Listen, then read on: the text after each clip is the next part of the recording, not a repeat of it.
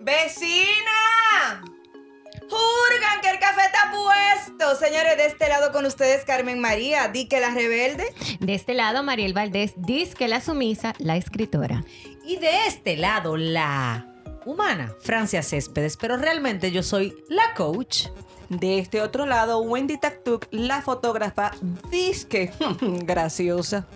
Bueno, y Vecinas no es más que un lugar donde encontrarnos de manera cercana. Gente cercana con humanos cercanos. Vecinas es un lugar donde encontrarnos con tus emociones, tus sentimientos y cada punto de vista que tenemos estas cuatro damas que además somos hermosas. Ustedes no lo saben, pero yo sí. Así que Aquí estamos, las vecinas. Y si te gustó lo que escuchas, pues compártelo y aparte de eso, suscríbete a todas nuestras plataformas digitales. Recuerda que estamos en Spotify y en las demás. Y en Instagram, arroba lasvecinas.dr. Sin más, bienvenidos a nuestro podcast. Vecinas. ¡Vecina! Vecina. Hola, vecina. Señores, bienvenidos a otro episodio de, no- de nuestro vecindario aquí, las vecinas. Tenemos un invitado de lujo que a mí me enorgullece presentarlo. Eh, claro, me tenían que dejar a mí presentarlo. Ay, mi amor, vamos a ver si tú no dejas hablar. Ay, Dios mío. ¿Tú estás oyendo Mi esto? amor, porque ella se pone como culeca, como que le entra una cosa, como que los amigos del mi colegio, amor. que tú no te acuerdas, tú verás, te lo cuento ahorita. Ya yo me- No, no, no, ese cuento no, no, y no. No, pero la verdad es que a mí me hace muy feliz tenerlo aquí en nuestro vecindario en el día de hoy. Y él sabe que para mí es una persona sumamente importante en mi vida, que me echa mi boche cuando me lo tiene que echar y que me da mi palmadita cuando me la tiene que dar. O sea que la verdad es que para mí es, yo estoy llena de, de- de felicidad de tenerlo en el vecindario. Y es nada más y nada menos que mi querido hermano del alma, Irving Alberti. Bienvenido. Hola. Irving Rafael Alberti Suárez. Hola chicas, ¿cómo están? ¿Cómo les va? Bienvenido. Feliz de estar aquí porque, oye, oye esto, en serio. O sea, bueno, Carmen ya ustedes saben. Ajá. Francia, Lo que- sabemos, Irving, lo sabemos. Que qué sé yo cuándo. Pues Mariel, Ay, tan linda. Mariel es una persona también extremadamente especial para mí porque a nosotros nos tocó como unas mismas historias al mismo tiempo y Sí. nosotros durábamos horas sentados en una oficina, en un escritorio hablando, contándonos esto, aquello, lo otro. O sea, de verdad, de verdad, y te adoro full, full. Francia, Yo también. Francia ha sido una persona muy importante para mí porque, porque ha estado muy cerca de una de las personas que más me importan en mi vida y, y me ha ayudado bastante con eso y, por, y eso a mí jamás se me, se me borrará, se me olvidará. Señor y Wendy me puso a llorar los otros días. La, la- la vecina que me faltaba, yo no sé con lo que amaneció, lo que le dio, y me puso un mensaje un día, digo, oh, y esto, yo, mierda, suerte que no fue por, que me llamó por Facebook, que me vio de que gritando de una Pero vez. a ti el país entero Ay, te ha visto ay. llorando. De verdad que Sí. hablo, que ustedes son muy especiales toditas. Full, full, full. Sin duda que tú también lo eres para nosotras. eh, igual que Carmen, creo que yo conozco de ti lo mejor. Ay, Y eso para mí es un gran privilegio. Yo recuerdo el día que te llamé por primera vez, con más pena que vergüenza. También recuerdo el portero de mi casa, cuando vio a este señor llegar, ya tú sabes, mi amor, los porteros. La doña recibiendo a Irving, el famoso. Te agradezco la confianza y el amor que, que mostraste en ese momento. Nadie mejor que tú para acompañarnos en este vecindario y hablar del temita de hoy, vecina. Está buenísimo, está muy bueno el tema de hoy. Y vamos a hablar de los tuyos, los míos y los nuestros. Más barato por docena. Más o Ay, menos. no. Cheaper by the dozen. No, él tiene el, el, el, ¿cómo que? El AA Bunch. Ajá. Claro, en vez de Brady Bunch, el AA Bunch. A, a Bunch, la media docena, normal, y cada uno vale por dos, o sea que ahí están los dos, Dios mío. ahí está la docena full. Irving, ¿cuál es, desde tu experiencia como hombre, como padre, el reto más grande de los tuyos, los míos, los nuestros? que, que aprendan como a, Es que esa es la mortificación mía para todo, como que aprendan a quererse sin importar la diferencia que hay entre uno y otro, que se aprendan a disfrutar, que no jalen, que no, que no hagan como si estuvieran jalando una soga, a ver cuál tiene más fuerza de todos los lados, sino como que aprendan a disfrutar. No todo el mundo tiene la bendición de estar en una casa con cinco muchachos, man. O sea, Eso es yo- verdad. yo no La- tuve una hermana. Yo hubiese sido, ¿tú te imaginas? De que seis hermanos en una casa, qué locura hubiese sido eso. Es Ah, una, es una chulería. Es una chulería. Entonces, ¿Puedo ser el Grinch de la Navidad? Ay, Ay, Francia. Cinco muchachos. Yo tengo dos y no sé qué buscar dónde poner. Bueno, pero espérate, porque es verdad, yo tengo tres y de verdad, mira, a veces quiero tirarme por el balcón, ¿oí? sí, pero para ti, pero lo que yo digo es para ellos. O sea, Sí, tú para sabes la vida que es para ellos crecer con cuatro hermanos, con cinco hermanos alrededor. Sí, eso yo lo viví, la verdad es muy chulo, es muy chulo. Entonces eso es lo que yo siempre quiero, para mí, eso es lo que yo siempre quiero como inculcarle a ellos, que aprendan. Claro. a- que, que es más, que es una bendición lo que ellos tienen. Que son más gente con la que pueden contar, más gente con la que pueden disfrutar.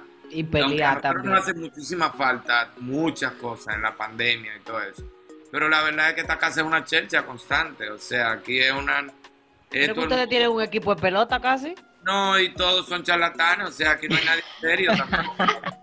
Yo creo que eso ha sido uno de los factores más importantes que ustedes, eh, eh, to- tanto tú como Isabel, eh, vienen de dos familias con valores muy parecidos y eso para mí es algo muy bueno, porque no hubo como un choque de, quizás de crianza, de valores, de principios. Creo que eso lo ayudó mucho a ustedes. Mira, déjame decirte que la primera salida, mamá, lo voy a decir, no. La primera salida de que ya, de que así, de que, que, que pública, que nosotros hicimos, yo quería ver a Pablo Milanés a Puerto Plata. Entonces yo le invité. Cuando esa Eva me dijo a mí, bueno, hay un problema, que yo no me puedo ir de fin de semana y dejar a mis hijas aquí, yo siempre ando con mis hijas. Yo dije, no puedo creer que alguien sea igual que yo. No lo puedo, porque tú sabes, bueno, Carmen, tú sabes, Sí. estoy feliz, o sea, andando con mis hijos para arriba y para abajo todo el tiempo, siempre fui feliz. Como arete. dijo eso, yo dije, no, yo no lo puedo creer. Yo le dije, ah, no, no, no, no, pero yo llevo los Vamos al fin de semana, claro. Escándalo.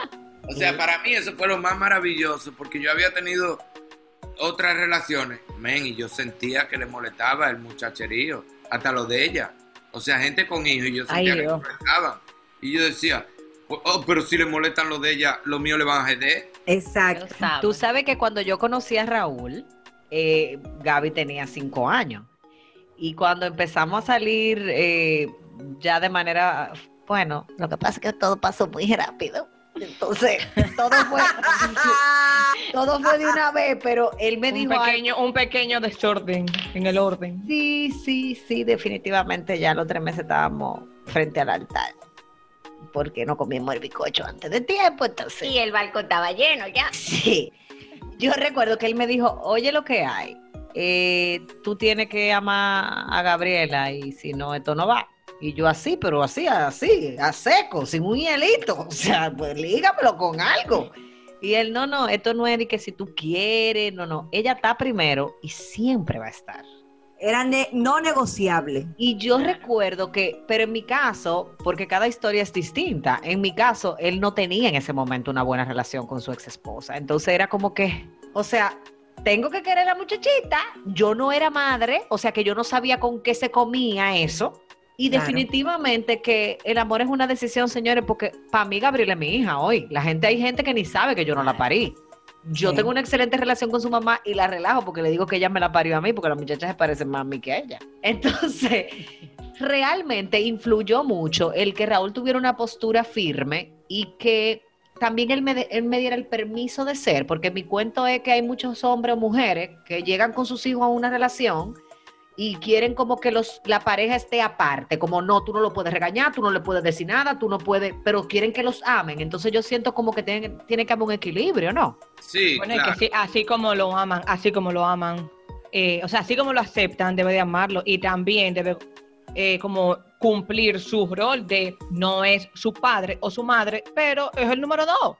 Es su mamá número dos, su papá número dos. Entonces, yo te quiero, yo te adoro, pero si veo algo y tengo que hablarte un poquito la orejita, Claro. pues también tengo esa responsabilidad. Y uno Sí. como, y uno iniciando una pareja debe de tener súper claro que si hay gorgojos, como dicen, si ya tú vienes, si es, si ya tú tienes tu galletita con tu gorgojo, o sea, o quiéreme con el paquete completo o no me O quieras. amor, claro. Tú Oh, sabes, Ujú. tú sabes que yo digo que casarse con alguien con hijos es como ir a una cadena de esta de comida rápida y decirle, di que dame, dame un, un bacon cheese.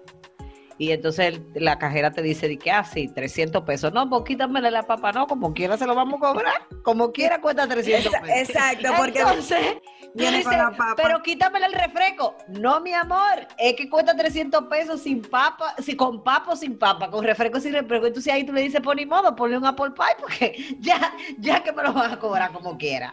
Pero yo, yo creo que también se dan casos, eh, por ejemplo, que el hombre tiene mucho que ver en, en cuanto cuando vuelve a, a- hacer otra familia, o sea, cuando es divorciado y va a, hacer, a rehacer su, su vida.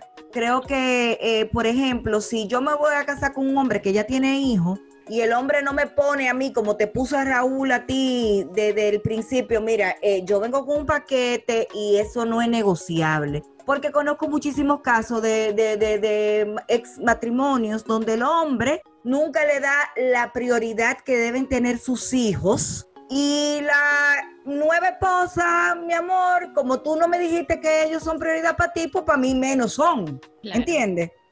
Tú sabes que, que también tiene mucho que ver con, yo no sé, pero yo pienso así, yo pienso que, que el hombre guarda más como, la mujer es más fantasiosa, la mujer siempre cree, contrario al hombre, como que lo que le pasó no le va a volver a pasar.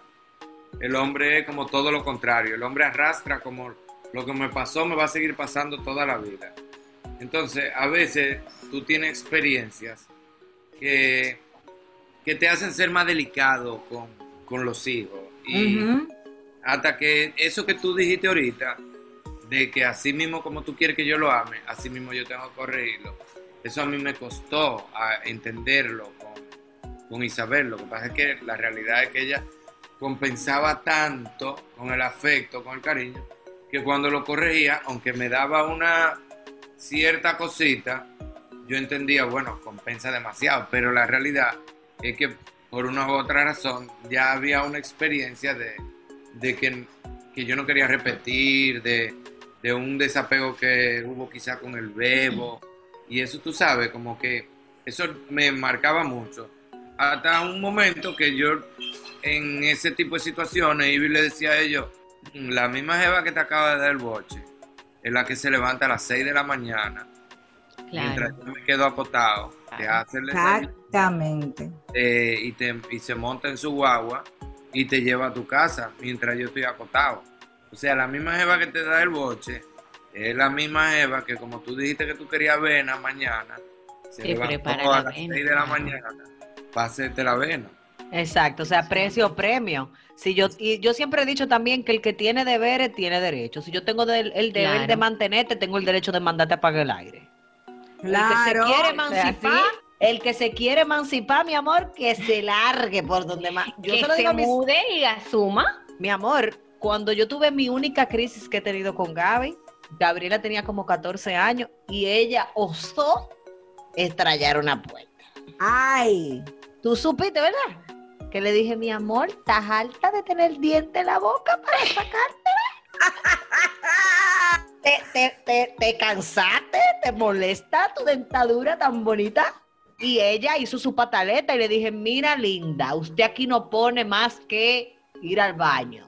Usted no pone más nada aquí. Y comer.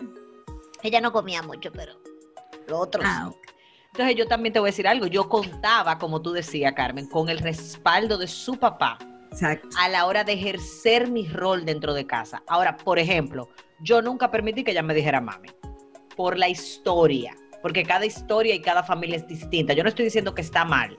Quiero aclarar esto, que, que tú tengas un, un hijo putativo que te pueda decir papi o mami. Pero en mi caso, yo no lo veía sano por una historia que, que arrastraba la familia de, de lo que fue su mamá y su papá cuando Raúl estuvo casado y después que se divorció. Y yo siempre fui Francia, pero eso no era suficiente como para que ella no me amara ni me respetara. O sea, yo creé el vínculo sin el nombre mami, porque eso también se puede. Ahora, yo conozco muchísima gente que sí logran tener una relación tan parental o maternal donde genuinamente esa persona se convierte en mamá o papá.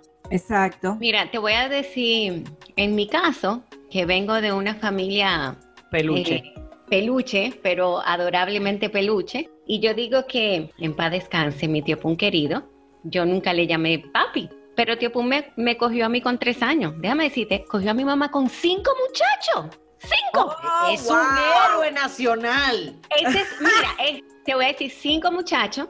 Incluso en ese entonces, mi hermana pequeña, bueno, en ese momento, tenía ocho meses. O sea, tú, tú estás entendiendo. el- el- Esa galleta no tenían golgojo nada más, mi amor. No, Los no, golgojos estaban paridos, mi Y déjame decirte, déjame decirte, o sea, tío Pum vio a mi mamá y dijo, con esa mujer me caso. Y a los seis meses se casó con sus cinco muchachos. Y yo te puedo decir que ese es mi papá.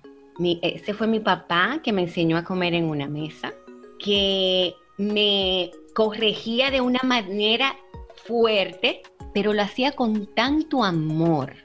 O sea que era una cosa que a veces mami podía decirle, mira, no le hables así, eh, Ramón Emilio, porque tú tienes una boca. Y yo decirle, mami, ¿tú sabes qué?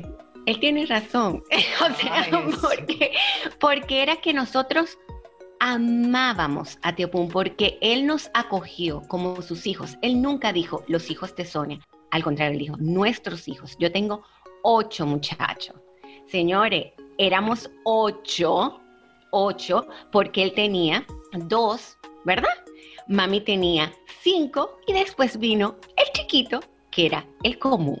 Entonces, en esa casa era todo muy jocoso. Eh, por ejemplo, wow. los domingos había que sentarse en la mesa, todos. Y si no estábamos todos en la mesa, ya tú sabes que te, no podíamos empezar a comer sin que el último se sentara. Y entonces empezamos.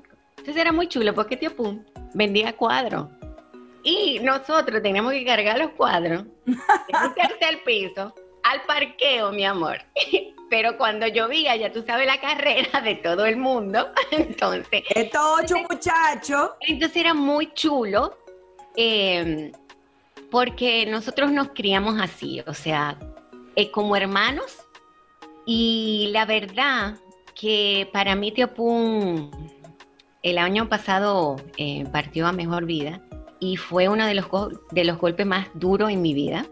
Eh, y la verdad que yo hoy en día soy lo que soy y porque Tío Pum nos crió de una manera que siempre se lo voy a agradecer. O sea, para mí Tío Pum era mi papá y para él yo era su, su, su niña linda, o sea, mi muchachita. Yo, yo lo, yo lo conocí por varias vías, porque él es, Catusa, la que trabaja en Chevrolet, Ah, claro, claro que sí. es prima de él o tío. hermana. Sí, su tía, esa era su tía. Ah, exacto. Y O sea, perdón, él era su tío. Ella siempre hablaba de su tío Pum también. No, y además, que la- el único momento donde Giancarlo habla en paz es cuando habla de tío Pum. Así O es, sea, así es. tú Ese sabes que día en la funeraria, yo adoro a Machete Full, uno de los juegos más locos con los que yo más me río en el mundo. Más, pero en el único momento que yo siento que estoy hablando con una persona en paz, en tran- es cuando él está hablando de su tío Pum. Exactamente, exactamente. Mira, Víctor, tú no conoces a. Víctor. Mira, y te voy a decir una cosa, el Mi hecho amor, de... eso es lo más bello de Es lo más bello, sí. Pero el hecho de que Giancarlo, que tú estás diciendo, Giancarlo en la funeraria, la verdad nos sorprendió a todos. Giancarlo no es una persona que habla y mucho menos le gusta ir a funerarias. Él fue porque ya tú sabes que era más grande que, que él, eh, el poder Y señores, pararse ante tanta gente y decirle, esto que yo le voy a decir, no se lo voy a decir a ustedes, se lo voy a decir a mis hijos. Ese señor que hoy en día está ahí fue el que me hizo ser el padre que yo soy para ustedes hoy. O sea, y Wow.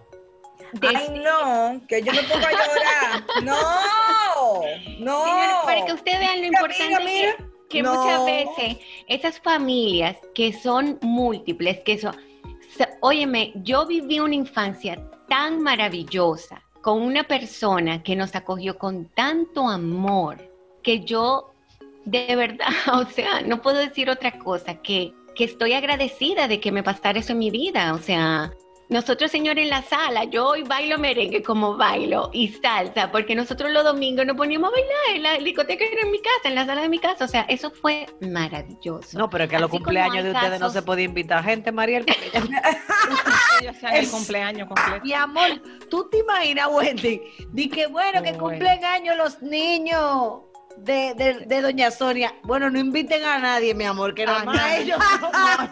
Los ocho, mi amor. Ay, Pero tú sabes que yo escuchando a Mariel y, y verla con la sonrisa con la que ella se está expresando y la pasión de sus palabras, o sea, me quedo pensando, ojalá que en algún momento eh, los hijos eh, nuestros, eh, y, y, por ejemplo en el caso de Irving también, ojalá que se puedan expresar en algún momento así de nosotros en manera, ese claro. lugar, o sea, no directamente de su padre o de su madre eh, biológico, sino de lo que la vida les regaló. Ojalá Eso que es la labor que nosotros podamos hacer como padre o como madre, o como madre número dos eh, sea así de bonita y de gran enseñanza para nuestros hijos. Ahora, Wendy, tú estás hablando de nosotros porque tú recientemente, pues también eh, te unes al clan de lo tuyo, lo mío y lo nuestros.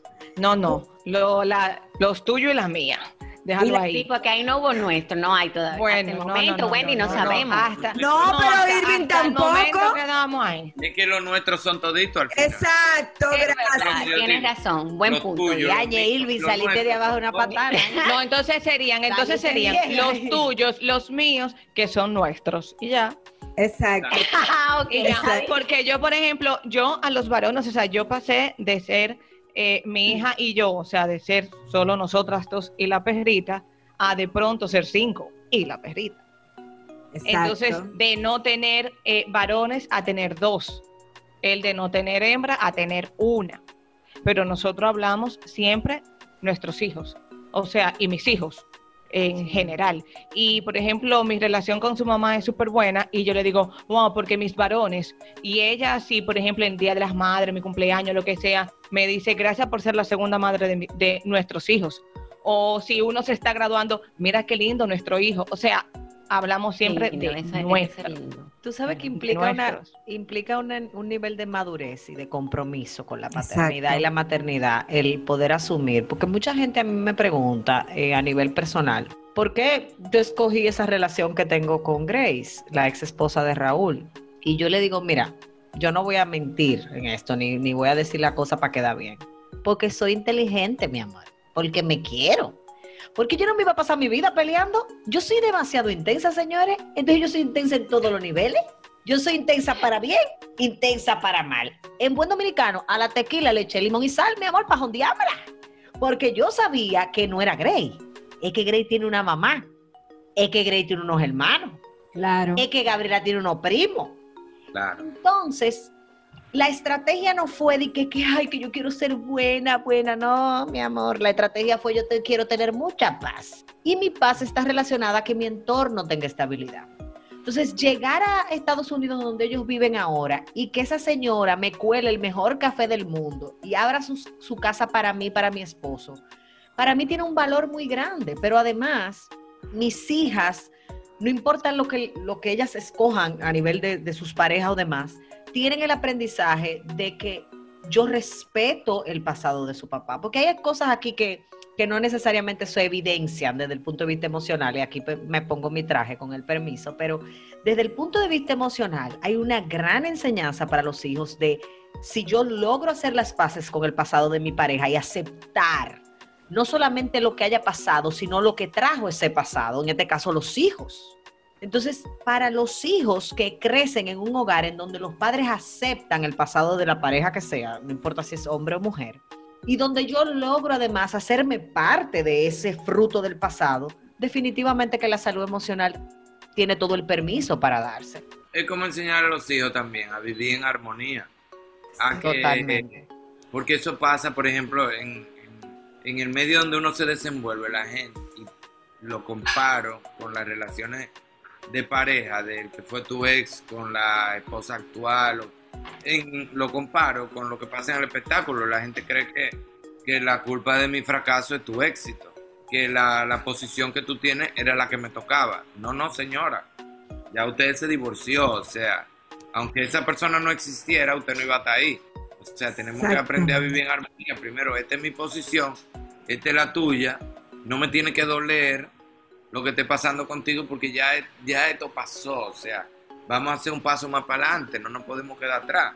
Eso, bueno, yo decía, cuando yo escribí, tiene mucho que ver con eso, cuando yo escribí Me caso con tu ex, yo siempre decía que cómo es posible que el ser humano es tan egoísta que tú te divorcias de una gente, te casas con otra gente, tienes hijos con otra gente, eres feliz con la otra gente y con tus hijos, y te molesta porque tu ex se casó con un amigo tuyo.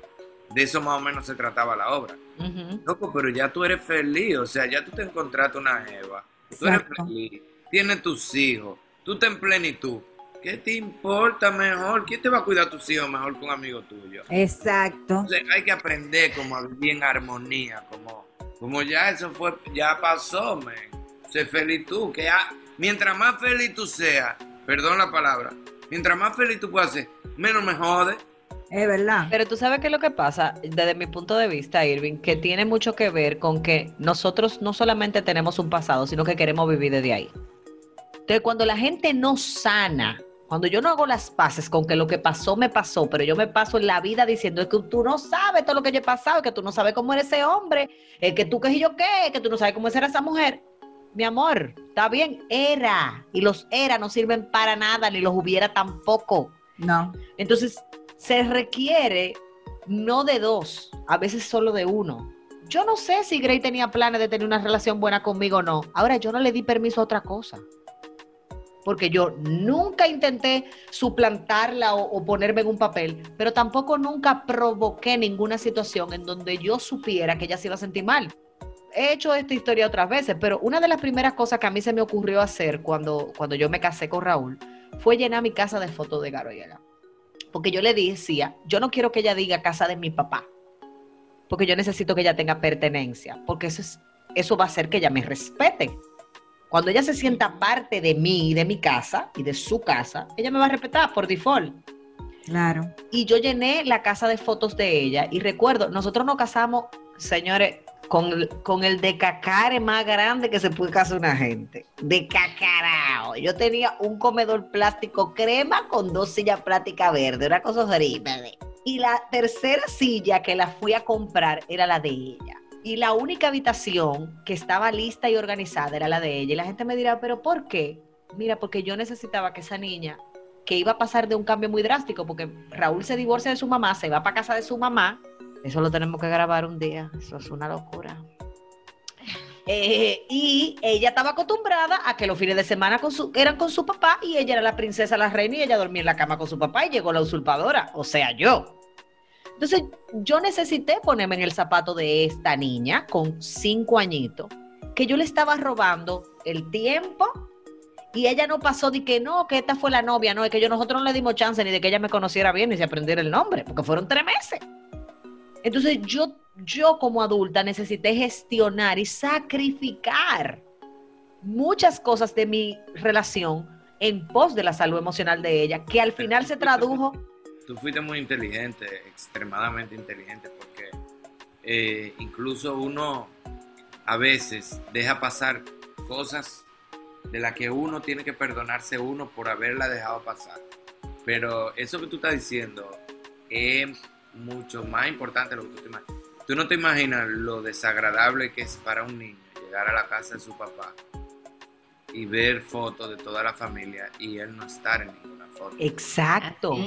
O no tener un puesto en la mesa, Irving. O sea, si tú vienes a mi casa y ustedes las que han venido lo saben, todo el mundo que llega a mi casa tiene que oír el discurso de esa es la silla de Gabriela. Aquí hay una, ya Gabriela es una adulta, vive fuera y no quiero ni que venga, mi amor, quiero que me pida para yo irme. O sea, ni se te ocurra, venir.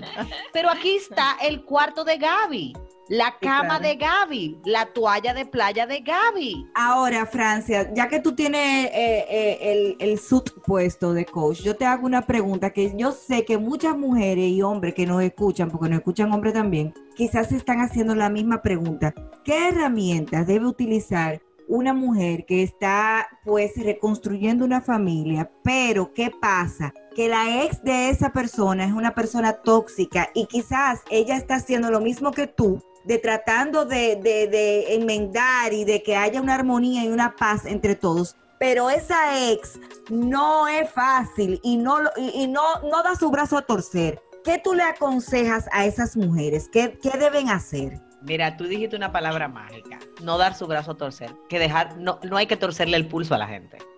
Señores, el amor devuelve amor como sea. Lo que usted tiene que ser es constante, persistente y estar claro del fin que usted quiere lograr para poder aguantar, porque yo no, todo fue fácil en mi, en mi cuento, no todo fue maravilloso. Porque repito, cuando yo me caso con Raúl, él y Grace todavía no habían sanado su ruptura. Y Hmm. habían pasado cinco años, porque a mí me gusta ser transparente. O sea que el primer trabajo que a mí me tocó hacer eh, fue convencer a Raúl de la importancia de que él sanara su relación con su ex.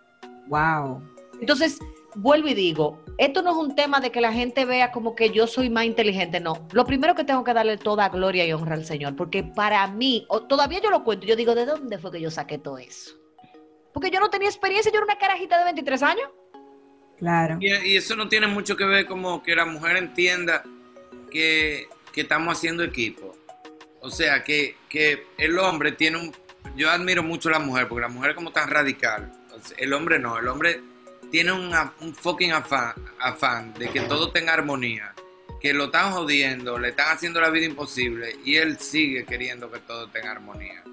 Las mujeres como están a la franca. Hermano, usted me está haciendo la vida imposible. Yo lo reconozco, la mujer lo reconoce más fácil, lo del hombre es mantenerse en armonía.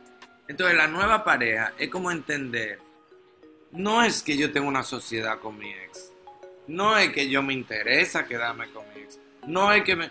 es tratando de hacer la cosa en armonía. Entonces, al acuerdo que sea, es como entender que somos un equipo. O sea, somos, somos dos contra uno, pero somos nosotros dos contra uno.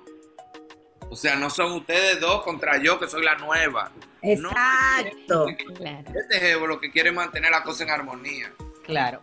La nueva esposa con su esposo es un equipo. Totalmente de acuerdo, Irving, pero tiene todo que ver con el fin. O sea, si tu fin es so- doblarle el pulso a la ex de tu pareja nueva, vamos a pelear.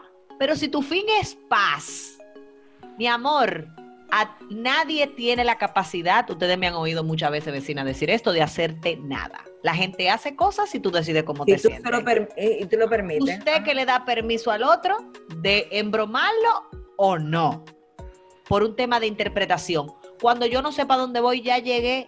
Punto. Si yo no sé para dónde voy, ya llegué. Entonces, en mi caso, Carmen, y a nivel profesional, cuando me ha tocado acompañar parejas nuevas o a la ex tóxica, porque me han tocado las dos, ¿verdad?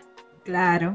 al final, cuando yo logro acompañar a esa persona a descubrir su, su fin, y ellos se dan cuenta que su fin era molestar con J, Ajá. pues mi amor, se dan cuenta de que lo que estaban haciendo era un error, porque no tiene nada que ver, no tiene nada que ver. Además, señores, recordemos que a nivel legal, la separación es del divorcio de una pareja, no hay un divorcio familiar. La familia se sigue llamando eh, Payá Pérez, que es el, de Gabriela. La eh, lo que se quiebra es la relación conyugal. La familia no se quiebra. Entonces, nosotros tenemos un grupo de familia que se llama Espaces, ¿verdad? Que es Payá Céspedes Pérez, P. Porque Gabriel es Pérez. Y a mí no me interesa quitarle su apellido. Ni a mí me interesa que ella se sienta que su familia y que su mamá no es importante. Pero cuando yo la llamo para saber de ella, yo le pregunto por su mamá, porque genuinamente a mí me importa el bienestar de mi hija y que su mamá esté bien implica que mi hija va a estar bien. Exactamente. ¿Sabes que tú hablaste ahorita de, de amor?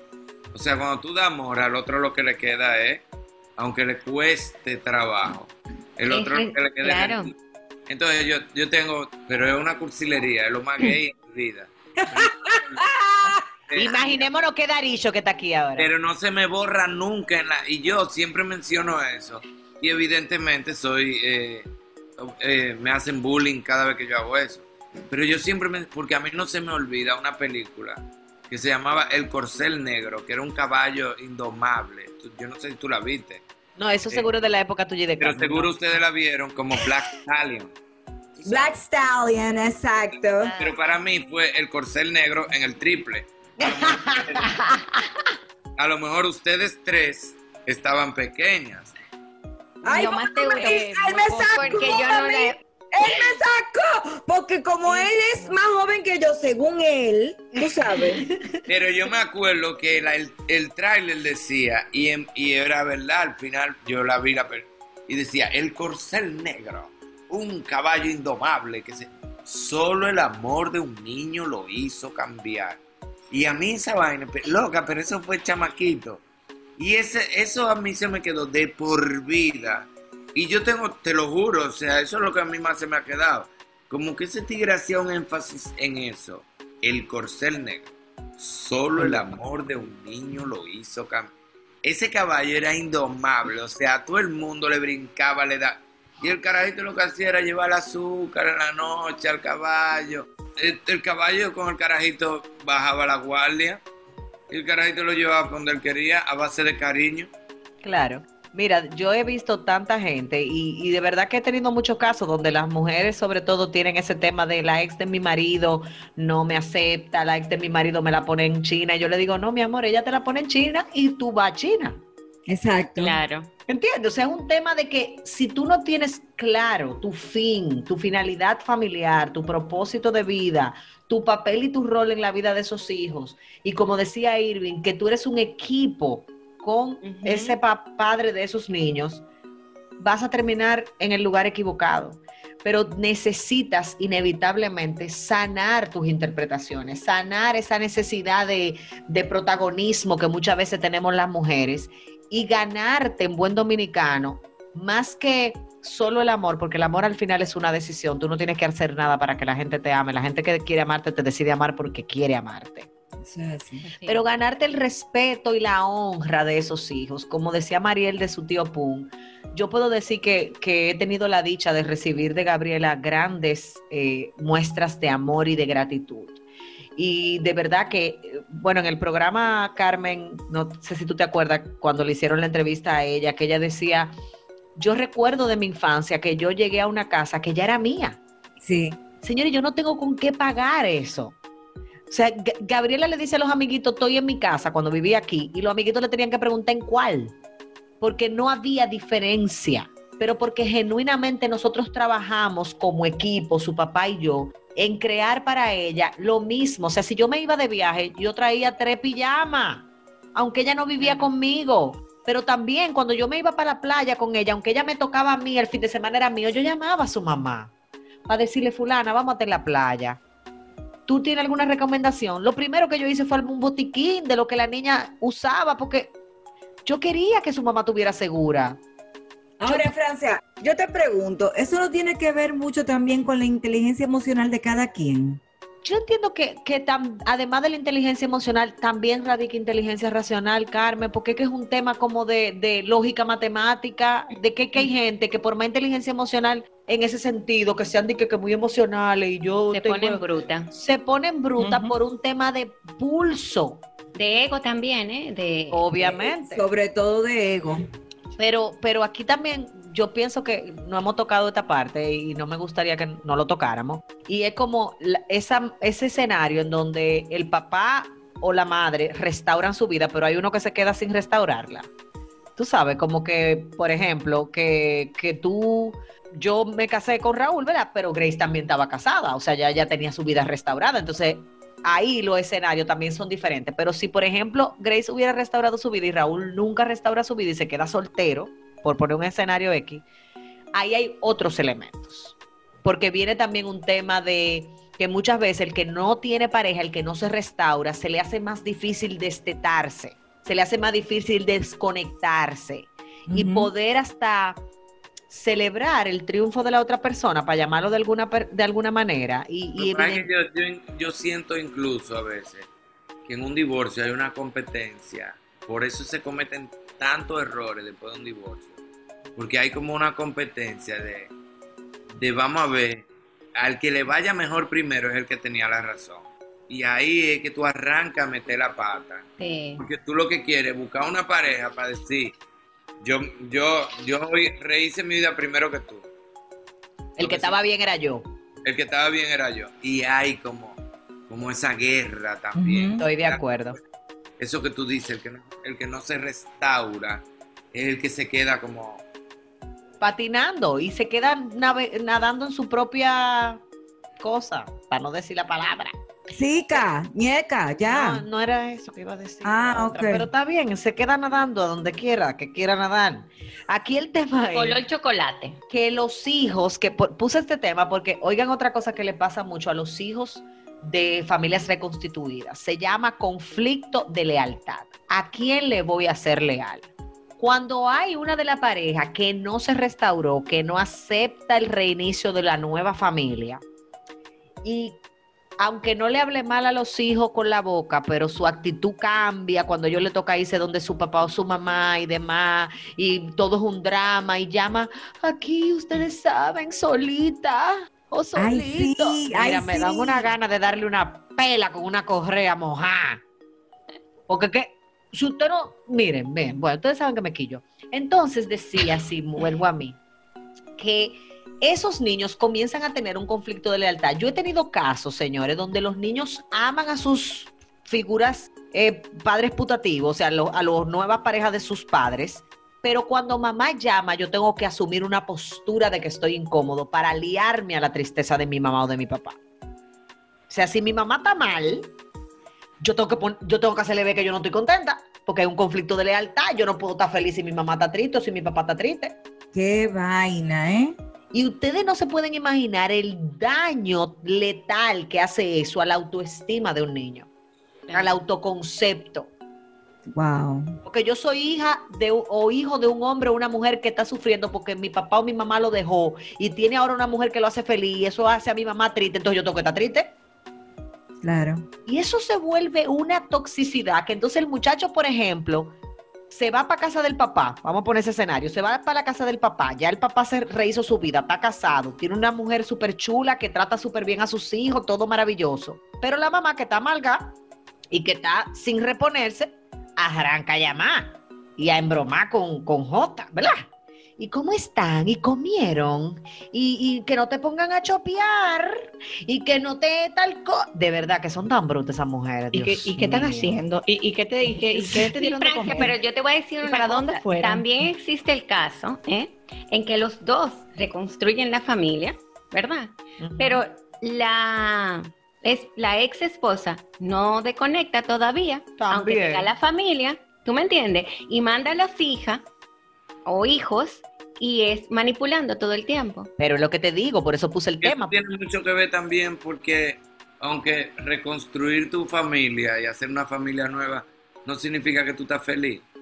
No, eso totalmente de acuerdo. Eso tiene mucho que ver también que la gente le molesta.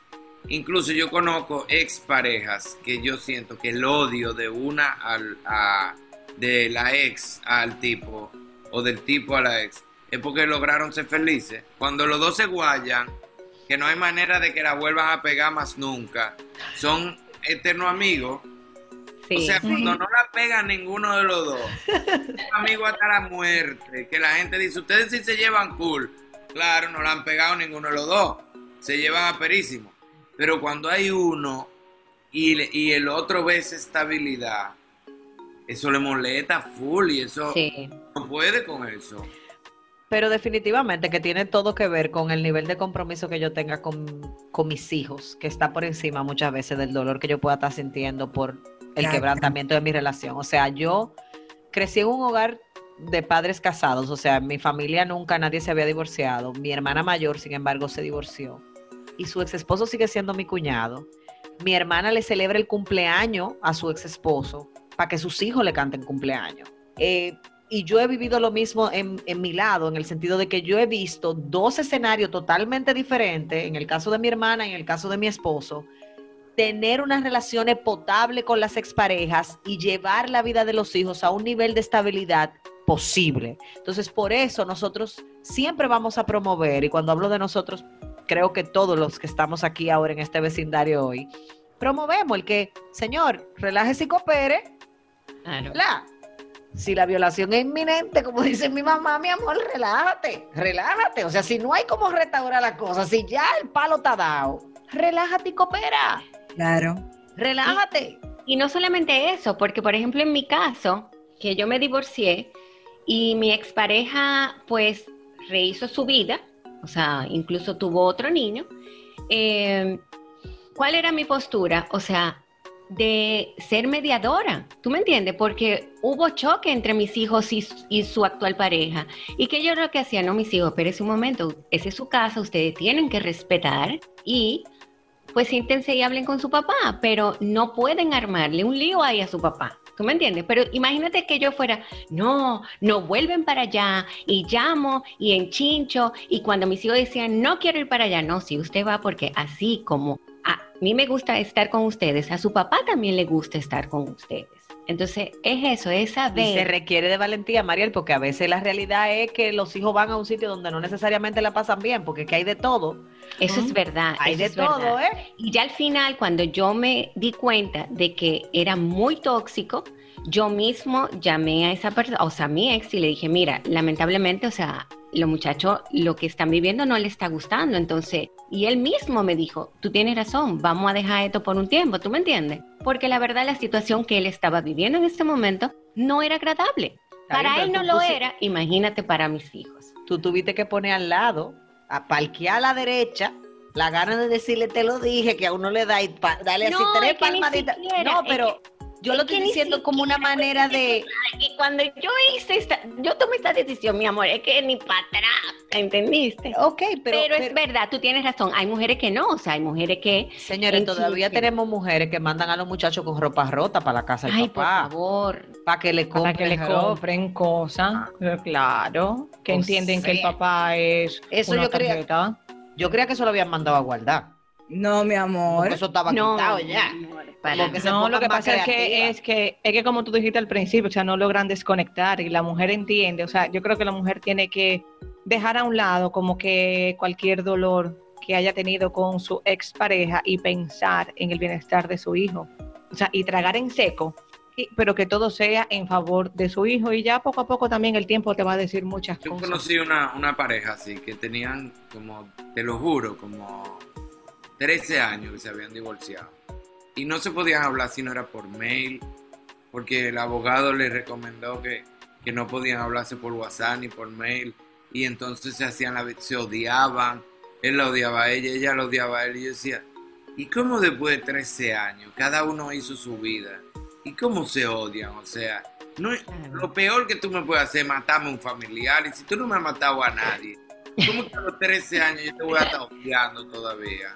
No, y el padre o ¿Una la madre de tus de hijos. qué? Buscando una venganza de qué? A veces, eh, a veces yo le digo a mis amigos, yo sé que se va a oír feo, pero a veces yo le digo a mis amigos, yo un día llegué, porque yo tengo una puntería. A mí misma mis amigos me dicen, pero ¿cómo es que tú, cómo es que tú te enteras de todo, loco? ¿Cómo es que te...? Pero yo puedo estar en mi casa tranquilo y yo salgo y cruza tú, que acaba de tener un pleito en ese momento y yo me tengo que enterar a los dos segundos.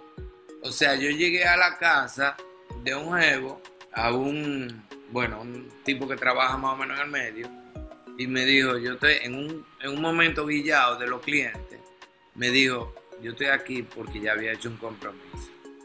Mi mujer de veintitantos años de casado, tengo que meter una indiscreción, pero no estoy diciendo no, de veintitantos años de casado, de qué sé yo, cuántos años de amor, la única jeva que yo he conocido para mí toda la vida, anoche sin pelear, se sentó y me dijo, con todo calculado, yo me quiero divorciar tú te quedas con el varón, yo me voy con la hembra, yo me voy a ir para tal sitio, tú te quedas en tal sitio, qué sé yo, qué dice él.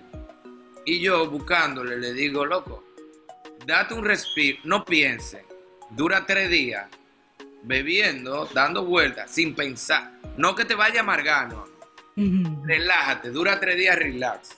Como Apaga el cerebro. apaga el cerebro, exacto. Entonces, en tres días, cuando ese Evo me dijo a mí, lo peor es que yo ni sé dónde puedo ir a beberme una cerveza, porque yo tengo la vida entera que lo único que hago es trabajar para que ellos estén bien. Ay, Dios Y mío. yo le dije, loco, eso fue lo que pasó. O sea, yo, yo sé que hay que llevar dinero a la casa, pero la mujer, a veces yo le digo a mis amigos también, yo sé que hay que ahorrar, pero la mujer hay que llevarla a pasear. Los hijos hay que llevarlos a un restaurante también. Es duro cuando tus hijos te ven un mes trabajando, que tú estás haciendo algo de corrido y tú duras un mes que no te ven. Y tú llegas, papi, vamos para tal sitio, estoy explotado, estoy cansado. Papi, vamos para tal sitio, no hay cuarto. Papi, entonces la mujer hay que pasearla también. Pero yo le dije, bueno, loco, lo único que te puedo decir va a sonar horrible, pero men, eh, piensa en la suerte que tú tienes. O sea, tú eres un tipo joven y tú tienes 30 años con la misma mujer y esa jeva te acaba de dar la oportunidad de que te busque una nueva tipa, loco. Mira, mira cómo piensan los hombres, porque, mi amor, hay Eh, que ver pero lo que le no estaba diciendo la amiga decir. ella también. Pero yo no encontraba qué decirle, pero, pero de verdad me salió y es la realidad, o sea, Y hoy en día tu amigo hizo su vida, o sea. cla- claro, loco, porque la verdad es que también, vamos a ser honestos, ¿cuántos matrimonios aquí no tienen 30 años? Y entonces, ah, se quillan porque la mujer lo votó. Tú estabas loco por salirte de ahí. O la mujer se quilla porque el tipo la votó. Ya tú no lo querías, ya tú no estabas en eso. Entonces, es lo que yo digo, señores, vamos a seguir evolucionando. Y le dije, loco, tienes 30 años con la misma mujer. Ay, Dios Ya te mío. acaba de dar la oportunidad de decirte, vete, búscate una jeva nueva. Cambia de modelo. Ay, Claro, lo único que conoces soy yo. Busca, velo así, loco. Velo así, te dio la oportunidad de, de volver a empezar a vivir. Ahora, para la próxima, trabaja menos. Y Trabaja vive menos. más. Y paséala. Y disfrútatela. Pasea la mano. Y gózatela. Tú sabes que eso que tú estás diciendo, Irving, a mí me lleva a, algo que yo siempre le digo a la gente. Cuídate mucho de en un momento vulnerable abrirle tu corazón a cualquiera. Porque tú le diste ese consejo porque eso fue lo que tú entendiste que lo iba a apoyar a él a, a pararse de donde él estaba. Pero tú sabes la cantidad de gente que en un momento de vulnerabilidad lo que reciben es una daga tan al corazón que, que de verdad impide que esa gente sienta que tiene la capacidad de pararse. Y, y los divorcios. No, y, y él tuvo la suerte de que, de que yo, bueno, ya tú debes saber que yo duré cuatro días, que, yo- que no podía dormir, y duré como algunos tres o cuatro meses llamándolo toda la semana, sin ser y que mi hermano No, pero que era así. del medio, pero era como, dime, men, ¿en qué está? Hasta que ya yo lo vi, que ya él estaba saliendo, y entonces le cogió el gusto a, a la menorcita, la- digo, ah, no, ya el tipo está, lo podemos soltar en banda, ya el tipo está feliz. Está curado, está curado. Ya en su mente le hicieron un favor, ya el tipo cayó donde era. Pero en el momento es muy duro, loco, es muy, es Claro. muy fuerte.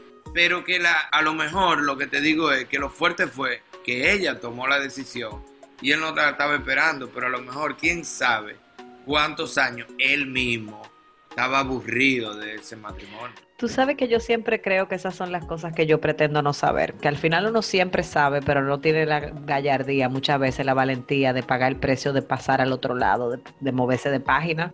Yo no creo que ningún matrimonio se rompe de un solo lado ni, ni de un día para otro, aún con Eso cualquier otra cosa. Irving, ¿cómo te vamos a agradecer habernos acompañado en este Invitándome otra vez. eh, pero estamos clarísimos, estamos muy claras de que te queremos de nuevo. Vamos a ver si, si enamoramos a tu mujer para que nos acompañe también Ay, en uno full, full, full. y que podamos alargar más este tema. De verdad ¿Tú que sabes de qué vamos a hablar? Con, que ese es mi, mi, mi pleito con Isabel. Que ella coge la cuerda cuando yo digo eso. Que yo soy macro y ella es micro. Porque Ay, ese tema está buenísimo. Tú no- mira, tú no eres Pero bueno, ni yo le con digo, es que tú sopita. eres micro, yo soy macro. O sea, mi satisfacción es que nuestros hijos son buenos. Ya, que dejen un tenis en el medio de la escalera, eso es micro. Ajá, no me digas. Que La no le arreglen el, que ¿quién- no arreglen el cuarto. ¿Tú sabes cuántos padres están sufriendo hoy por un hijo descarriado? Pobre Isabel. no fue de la casa? Ok, Mira, y Te voy a hacer una pregunta, espérate, Por te voy a hacer una pregunta. ¿Quién arregla la habitación cuando tus hijos no la arreglan? Tú. ¿Cómo es? Tú arreglas la habitación cuando tus hijos no la arreglan. No, porque yo hasta para ah, ponerlo yo creo que Isabel yo que la digo, arregla. Yo lo que yo le digo es el no, porque al final ellos la respetan muchísimo. Pero lo que yo le digo es el quille. ¿Para qué te quilla? Tú lo bajas, porque lo, lo ápero es que yo voy, por ejemplo, al cuarto y le digo, ven acá, loco, corre, corre, corre, corre, corre, corre. Y como él no sabe a qué viene, y de repente yo le digo, coge ese tenis y súbelo. Pero en el fondo, no es que eso me estresa. Entonces nosotros vivimos discutiendo por eso, porque yo le digo, es que tú eres micro, yo soy feliz porque mis hijos no tienen el grave Mi am- problema. Mira, lindo, tú no eres ni micro, ni macro, ni nada. Tú lo que tienes es un pote de aceite y loco. Tú eres varón, mi amor. Tú eres bien varón. Todo les desbala. Gracias. Entonces, nosotros vamos a tener que invitar a Isabel, alias Icha, para la que, ¿verdad? Dale su payola. Señores, también. yo, ba- yo bailé con Icha Ay, yo cuando, Isabel era Icha, mi amor. Espérate. Tengo que decirles que yo tuve el honor, por favor, de ser la vecina de Icha. Más respeto. conmigo. Oh, wow. Ya saben, pero yo era la amiguita de su hermanito, gracias, porque yo era niña. Ay, sí, de... Francisco, claro. claro. Gracias por estar con nosotras. Yo pienso que hay un gran aprendizaje y que la gran enseñanza de tu vida, Irving, de tu familia, es que se puede restituir y reconstituir una familia desde el gran maestro que es el amor y no el dolor. Yo creo que sí. Gracias por estar con nosotras. Este vecindario te da las gracias. Yo estoy segura de que nuestros oyentes también están disfrutando el haberte recibido aquí. Y pues, vecinas, en una próxima ocasión también vamos a tener temas como este y vamos a volver a invitar a nuestro amado Irving. Así que gracias por acompañarnos en este episodio. Hasta la próxima, vecinas. Besitos.